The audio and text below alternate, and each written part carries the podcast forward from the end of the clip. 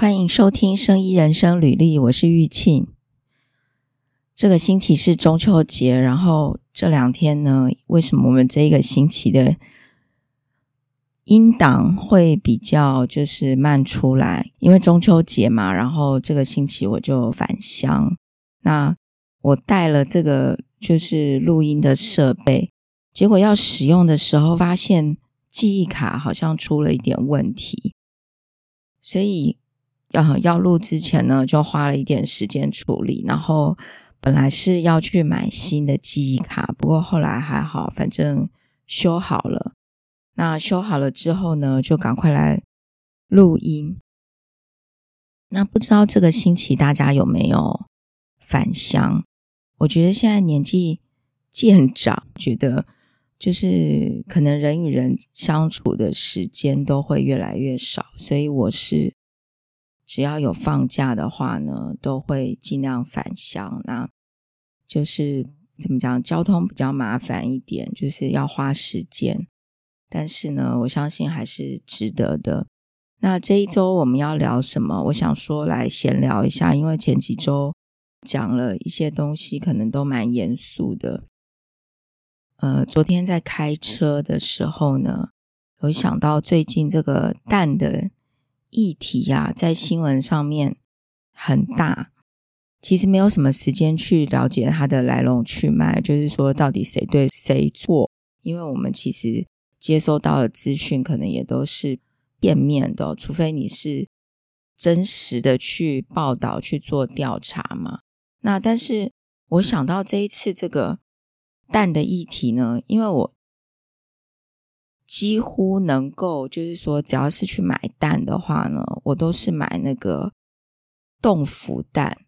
如果是在超市买的话呢，我都会尽量买冻腐蛋，因为像家乐福跟全联都有冻腐蛋的专区嘛。然后，呃，如果我有空的话，我会在网络上跟那个就是有一些这个农场呢，它是专门做放牧的。农场，我都会跟那种农场去买他们的蛋，然后直接订购，他会帮你直接载过来，没有去想到要买进口蛋这件事情。诶，然后之前买不到蛋的时候，我就觉得好像没有吃也不会怎样，就是你也不一定每天要吃蛋嘛。那不过我想说，我们也来聊一下这个蛋的问题，因为在之前前面有一集我有聊过，就是。我之前在做实验的时候，就是在国外的有遇到，就是实验室在做这个鸡蛋的蛋壳的厚度研究。那个时候呢，他们之所以要研究这个议题，就是因为蛋壳也是 c a l c i 嘛，就蛋壳的怎么讲成分也是钙，鸡的骨头也是钙嘛，就是。动物的骨骼都有钙吗？我记得那个人跟我讲说，哎，这个这个不好意思哦，这个话题之前在某一集有聊过，所以如果有重复听的人呢，就麻烦你们稍微忍耐一下，再听一次这个同样的内容。因为这个如果是龙四鸡的话呢，它的状况就是因为它的格子非常小，你能够想象吗？一个龙四鸡它能够生活空间。只有一张大概 A4 的纸这么大，那空间非常非常小。然后有一些笼饲的状况是可能好几只鸡挤在一起，所以比较没有力气、比较弱小的鸡可能就被踩死了。最后它被淘汰，有一些是真的是被在里面被踩死，真的非常的残忍。我在没有跟那个鸡场的老板聊天之前，我其实不知道这些事情。以前我们在吃蛋，哪有时间去了解说这个鸡蛋生产的过程？然后他们要研究什么呢？他们也是想要，就是说，嗯，因为如果你的鸡如果就是太弱的话呢，然后你还是让它继续产蛋的话。他们想要了解是不是因此产出的蛋的品质就会比较差？那比较差的话，在运送的过程中就会比较容易破掉嘛。所以就这个就跟一个工厂好像有一一种产能的概念，就产能就会比较差。因为这样的关系，所以他们也想说，诶，那如果在饲料里面，是不是可以添加什么样的物质，然后让这个鸡呢骨头能够比较强壮？他们也会设计，就是让鸡休息的时间，因为，嗯、我们一只鸡哦，就是正常的状况之下，一天就是生产一颗蛋。那有的鸡会产两颗，但大部分就是一天一颗。那一天两颗的状况是会有。但是真的就是比较少这样，那也有可能这只鸡一天都没有产出蛋。那当然，你给它越好的生活环境，让它吃得好，当然它的产能会比较稳定。然后，如果它产出来的蛋壳的品质是比较好、比较强壮的呢，这个蛋在运输的过程中也比较不容易会破掉嘛，所以你最后的产能还是会比较高的。所以我想，整体鸡如果它在生活的环境是比较好的，对鸡蛋的产能也是比较好的。我之所以喜欢买冻孵蛋的原因，是因为我一直觉得就是将心比心哦。如果说假设我是那只鸡的话，我不想过这么糟糕的生活嘛，然后只是在产出蛋。所以如果大家有机会呢，如果你在超市或者是在哪里的话，你要买蛋的话呢，就是你吃的不多，多花一点的钱，其实真的不会花到太多的钱。你可能，例如说，你少买一杯咖啡，或是少买一个什么样零食，真的就可以负担那个买冻腐蛋的钱。然后我之前因为常常在网络上买这个。呃，放牧的农场小农他们自己出的这个放牧的鸡蛋，就是他们会去捡鸡蛋，还有像这个呃卖这个有机青菜，因为我也常买一些有机青菜，就是在网络上买有机青菜。那有机青菜的农场呢，他们也会养一些鸡，然后这些鸡是用来吃他们就是淘汰下来的青菜。就是有一点共生的概念，然后这些鸡就也会产出一些蛋，那他们也会拿出来卖。那这种鸡也都是放牧，就是它可能不是一个山这么大让它跑，但是它是有一个像是一个怎么样有屋顶的空间，让他们在里面很就是可以自在的行动，然后空间也蛮大，那他们就吃这个农场种的菜。那我也蛮喜欢，就是顺便买这样子的蛋回来吃。这个讯息呢，给大家参考，就是分享我的一些想法。我觉得，如果大家愿意多花一点的钱，这些鸡能够过得比较好的生活，然后让整个生产在就是在台湾这个地方生产鸡蛋的这整个生态系呢。让养鸡的人也不要觉得说啊，我就是想要卖便宜的蛋，然后因为大家只想买便宜的蛋，然后造成鸡被不当的饲养，也造成产能比较低。如果换一个角度想，就是我们可以多付一点的钱，然后让这个鸡农呢能够稍微卖出的价钱呢可能比较高一点，但是大家还是可以负担。让这个鸡的生生活环境好一点，不要被关在笼子里面饲养。不管它是平饲，就是平面的饲养，或者是说有那种比较大的空间放牧的饲养，它们的产能也会高一点。那我们也会有蛋吃哦。所以这真的是一个循环的关系。好，昨天有想到这个，想要跟大家聊一下。那另外就是，嗯、今天是闲聊哦，先跟大家讲一下，我今天没有要讲什么跟生意相关的东西。诶，我想分享一个我最近在找这个电动工具的心得。就前一阵子呢，家里刚好因为需要一个电动工具，像电动起子、电动扳手这一类的东西。那因为我家里有一个东西，就是螺丝锁在这个一个木头的材质上面，然后我一直想要把它拿出来，结果那个螺丝呢，因为太久没有去，就是时间太久了，所以它已经生锈了。那我用一般的螺丝起子就就是反正就转不动嘛，那就想说，哎，买一个电动工具好。那好，要买电动工具，我就开了这个拍卖的网站，就是虾皮啊、露天、雅虎这一种的。结果上去搜寻之后，哎，就发现这个电动工具怎么好像蛮便宜的，只要一千多块，怎么有的甚至几百块，怎么比我想象的便宜很多？哎，就蛮蛮高兴，想说这么便宜，赶快买买一个来用吧，不然常常要用手弄也蛮辛苦的。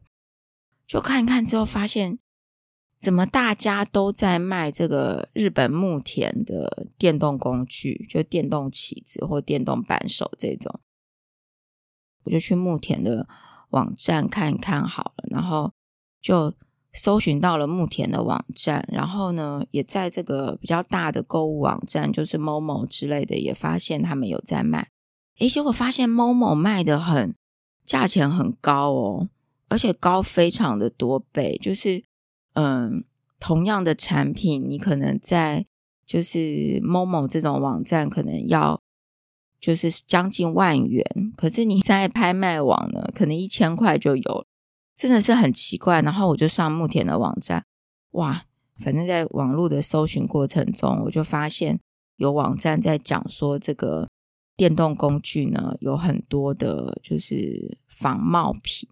然后他还告诉你说怎么样去分辨是不是仿冒品，然后所以我就跟这个牧田的台湾的这个公司呢，我就跟他们询问了，说：诶，这些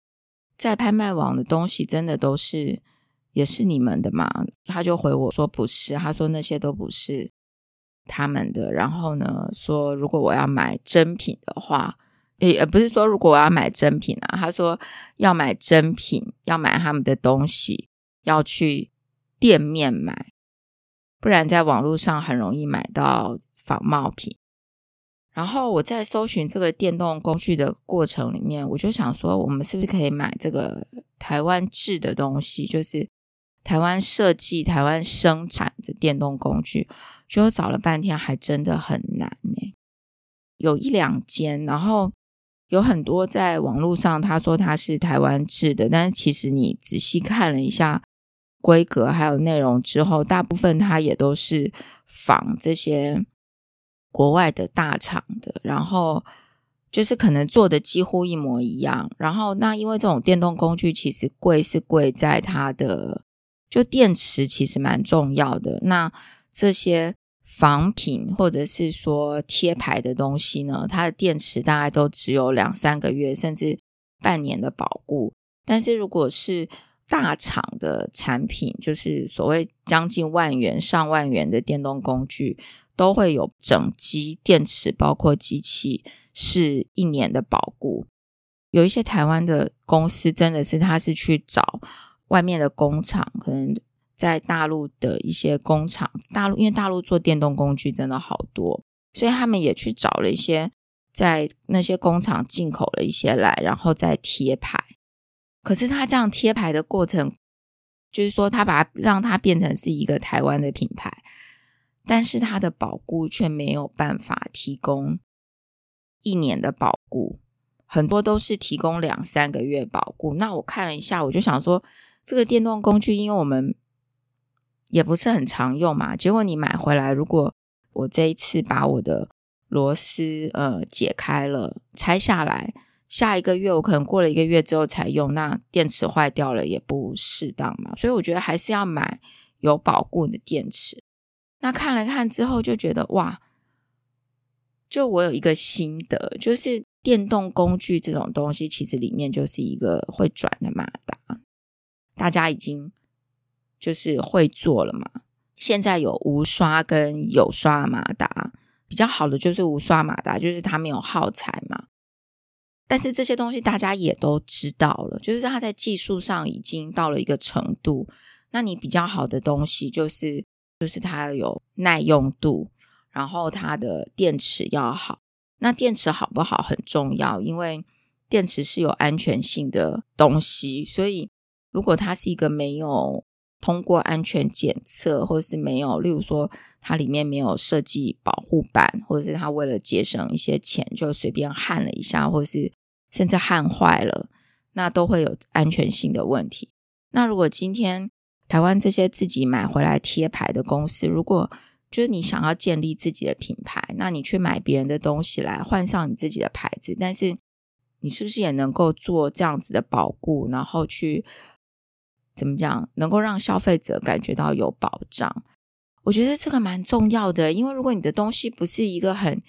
unique 的东西，就是它不是一个怎么讲，就是不是只有你有，然后别人没有的，结果你也没有办法提供一样的保护，我实在想不到说，嗯。我们为什么要去买这样子的东西？那它可能稍微便宜一点哦，但是因为它也打着就是台湾品牌，比那些真的就是没有品牌的白牌的产品来的贵一点点，但是却没有办法提供真的跟大厂同样好的保固。所以想说，就是说你自己创立的这个台湾品牌要怎么样能够胜出？我觉得这个可以，大家可以思考一下。如果当我们做的一个产品是，就是说你的技术不是完全只有你有的，那你要跟别人竞争，但是你又没有办法提供更好的服务内容、服务品质，也没有办法提供更久的保固，那但是你的东西。的确是便宜一点，可是大家为什么要买这样子的东西？所以我最后还是选了一个服务跟保固都有一年以上的产品。这个是我我自己的看法。那因为我去拆卸这个螺丝，结果还是没有拆下来。后来就因为它滑牙，因为它本身就生锈，就是在螺丝头的部分就生锈了。即使用这个电动起子去开呢，有一些还是。开不下来，所以后来我又上网找，我就发现有这个一个东西叫滑牙神器，然后我在 YouTube 看了很多怎么样拆解这个生锈螺丝的方法，然后就想说，诶，那来买一个滑牙神器好了。那那滑牙神器它是一个一个双头的螺丝起子，然后有一边是比较像电钻的钻头的功能。那另外一边呢，它是有一个像锥形的螺纹这样子，有一个锥形的头，然后有螺纹。那它的原理是说，诶，你的螺丝的头因为已经那个牙已经没有了嘛，例如说你本来是十字，结果因为它生锈，那个牙的那个螺丝头已经就是整个烂掉，所以它这个滑牙神器的原理呢，就是你买来，然后用那个钻头的那一端哦去。钻你的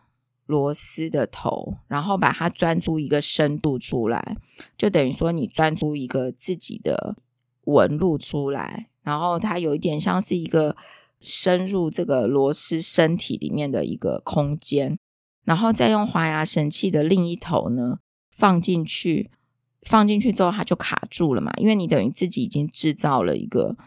呃空间，然后卡住之后呢反转。然后再把这个螺丝退出来。然后那天我在网络上找到这个东西之后，发现哎，这个卖的店呢，它可以就是取货，因为它的仓库就是在我顺路的地方。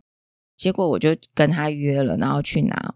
我觉得是一个蛮新奇的体验，就是它是一个仓库，然后我是晚上的时候去拿，然后仓库就开门，然后出来一位小姐，然后。里面仓库真的非常的大，很像一个怎么讲仓库型的小北这种感觉，就里面什么东西都有，然后非常的大。那我就跟这位仓库的人员说我要这个滑牙神器嘛，然后他就去找，然后我觉得他还是个非常健谈然后有趣的人，然后后来想想其实也蛮适合来我们 Podcast 聊天哦。因为我只是买一个滑牙神器，没有多少钱的东西，结果他还跟我这样聊天，就聊了一阵子。然后，因为他是晚上在工作的，就是晚上在那个仓库里面理货。然后他说，他们白天呢不断的在包货，然后到了晚上就是要整理那个仓库里面有的东西。那仓库很大，它是在一个怎么讲工业区里面。然后他这仓库里面呢，还有一只猫咪，一只宾士猫，跟他晚上作伴，就是晚上在那里工作的时间作伴。那后来就离开那个地方了，我觉得很有趣的体验了。他就讲了一些他们老板怎么样，他们怎么进那些货啊，然后卖掉。然后我就想说，诶，好像这种工作是不是大家都能来做呢？的确，在拍卖网上面，这样子的商家真的非常的多。就是自从有了拍卖网，还有网络商城这样子的一个电商之后呢，很多人就是有做这样子的生意嘛。假设说我们现在要来做这样子的一个工作的话，就是我们可能更早进入社会。就是会更早的知道适合自己的职业是什么，然后假设在这个社会上每一个人都能够适才适用，然后找到自己能够发挥的舞台，诶，我觉得这个社会就会非常强大耶。为了达到这样的目的，政府角色应该是来创造这样子的舞台。像台湾就是嘛，现在半导体业非常的就是倚重在半导体业上面。那当然，如果你是跟半导体相关的人才，你就有比较多发挥的机会跟选择可以做，就是有这样的机会，然后有这样的选择。但是在我们这个生技或生医产业呢，就刚好在台湾这个舞台，真的能够发挥的机会。就相对的少，因为我在 FB 上面看蛮多生技领域的毕业生都觉得这个好像生技毕业要不要念，要不要继续念下去呢？那念完之后是不是会找不到什么好的工作机会？然后呃变成没有选择？那蛮多人最后都在学校就是继续做研究助理的。整个大环境要能够塑造一个。舞台让大家上来表演，让大家上来发挥，然后展现他的才能，真的是蛮重要的。那假设没有好，那没有这样子的舞台，那就变成大家念了这些科系之后没有地方去。你要不你就去国外嘛，然后待在国外。像这个生计生医的领域，真的如果你要做什么的话，大家应该都是会觉得在国外机会是会比。台湾多的。那好，那台湾没有这样的舞台，那大家能做什么？有人就说：“诶，那你就自己创业呀。”但是这个创业其实它要能够生存的下去，不是说你自己创业就好了。现在创业要能够生存，要能够延续下去，其实讲的还是整个环境的生态系。我们举一个例子来讲好了，假设这个实验室的。一些量测的仪器，成立这样的一个公司，那你要研发、生产、制造，你要销售、研发、生产，那你需不需要零件？你需不需要人才？你需要资金？那你也需要一些，就是任何让你的公司能够生存的元素嘛。所以整个生态系还是很重要。如果只是单纯的想要去创业，但是跟你能够长久经营下去，我觉得还是不一样的。好，那买这个华牙神器回来，我就反正就就想到这些事情，那也在想说，Podcast 可以跟大家聊一些什么。然后我买了这个华牙神器回来之后，我就上这个 YouTube 看了一看人家怎么做嘛，然后就想说自己实际呢也来。操作一下，就发现真的不容易。就是看人家操作很简单，但实际在做的时候呢，就现在我就是那个螺丝还没有拿出来就对了。因为我钻的有可能是钻的不够深了。然后，因为这个电动工具，其实我后来在使用的时候，发现它也不是那么简单。好像我们在影片上面看人家只是拿起来然后放上去，但实际是需要一些技巧的。例如说，你要拿得够稳，然后给的力量啦，那甚至是。滑牙之后，你放进去要取出来的那个速度也不能够太快，所以我就觉得说，哎，好的工具也是很重要。然后在实物上面呢，要操作，真的有的时候我们看有一些事情好像很简单，但是没有自己去实际操作的时候，哎，你就是没有办法做得这么好哦。所以有的时候呢，很多事情。大家看起来觉得很简单，但实际上要操作不是一件简单的事情。如果真的要做得好，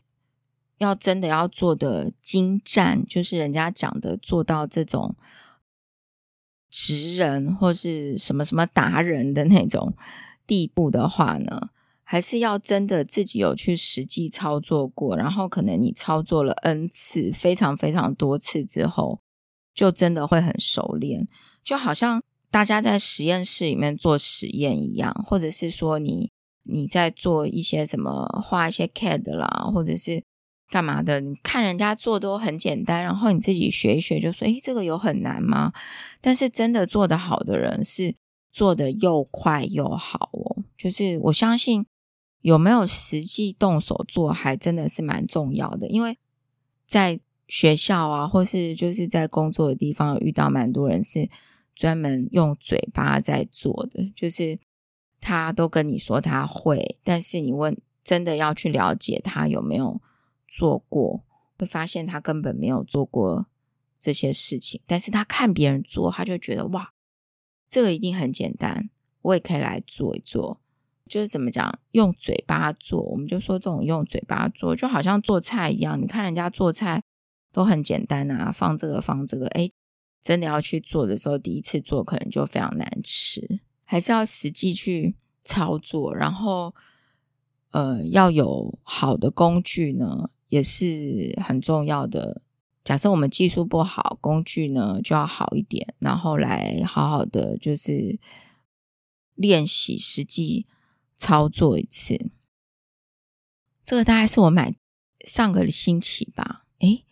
，OK，就上个星期买这个电动工具的经验，我其实蛮想讲一讲的啦。就是尤其是感受到说，台湾的没有一个自己，就是没有很多，应该说是有，但是嗯不多。等于说这个电动工具的品牌呢，主要都还是国外的东西，然后。在台湾买电动工具，如果你要买这个品牌的电动工具，就是不是这种白牌贴牌的电动工具的话，都蛮贵的。那我我记得我以前在国外的时候，我有买过一个电动工具，就是那个时候我开车嘛，然后因为冬天要换雪胎，所以我们几乎大家一台车都是会有两套轮胎。可是换轮胎其实也蛮贵的，就是你开去给人家换的话呢，可能台币就要三千块，就换一次哦。那我觉得也蛮贵的，所以我是一个学生嘛，我就想说这个换轮胎应该我可以自己换吧，所以我就去那个买了一个一套电动工具，然后它是可以接汽车的电的。那个电动工具我在特价的时候买，大概好像也是两三千块而已，而且是在这个店里面买的，然后有保固的，保固一年以上的电动工具。就想说，怎么在国外买电动工具没有这么贵，然后在台湾买电动工具，就是好的电动工具就很贵。那便宜的电动工具呢，又没有保固。真实去了解一下，发现哇，原来大家都在去找这个廉价的产品回来，然后做贴牌的事情，但是又没有办法去控制、去掌控这个产品的品质，很可惜啦，是不是？做产品的人都想要做便宜的东西，但是没有办法做稍微便宜一点，但是品质又好的东西呢？这个蛮值得大家思考。我觉得这个可能也跟整个文化啊，还有大家就是一个产业的一个习惯有关。因为台湾过去做代工的公司非常的多，那做品牌的真的很少。然后品牌因为也很花钱，一开始的时候很多业主会觉得说，做品牌要花这么多钱，我连做产品、做研发的钱都没有，我为什么要拿钱去做品牌？那但是其实这个有一点像是，像是因果关系哦。如果你在一开始没有投资，或是你在一开始的时候，呃，投资在别的东西就比较多，然后投资在品牌的上面就比较少的话，怎么讲呢？你你就得不到这个品牌的好处嘛？那你的东西也就没有办法。建立这个品牌形象，所以你也就只能一直卖廉价的东西，或者是说到某一个程度，品牌商找你来做的时候，他能够找到更廉价的代工厂，那你的生意可能就被抽单了。我在想，这个可能很难抉择啦，很多。就是这个业主啊，企业主会觉得啊，你你真的是不懂，这个就是很难抉择，因为这是没那么多钱嘛。然后当然你要做品牌，有很多事情要顾，你不是只是做出这个就是生产出来嘛？那整个服务啊、保固啊什么这些都要投资不少的钱在里面。想到这个，我也想要来聊一些跟就是在生意的这个领域的一些。有品牌的这些企业的故事，就有现在有这个想法啦。那看能不能搜集或者是找到一些相关的资料，那就能够来跟大家聊一些品牌故事的东西。好，今天主要就是闲聊哦。那很呃，跟大家说声抱歉，这个星期呢，我们的音档。因为发生了一些事情，我的这个记忆卡出现了一些问题，所以就上架就晚了一些。这个星期就祝大家中秋节快乐喽！然后，如果这个星期的周末就是你有在返乡出外玩的话呢，行车注意安全，然后希望大家都能够平安。那谢谢大家今天的收听。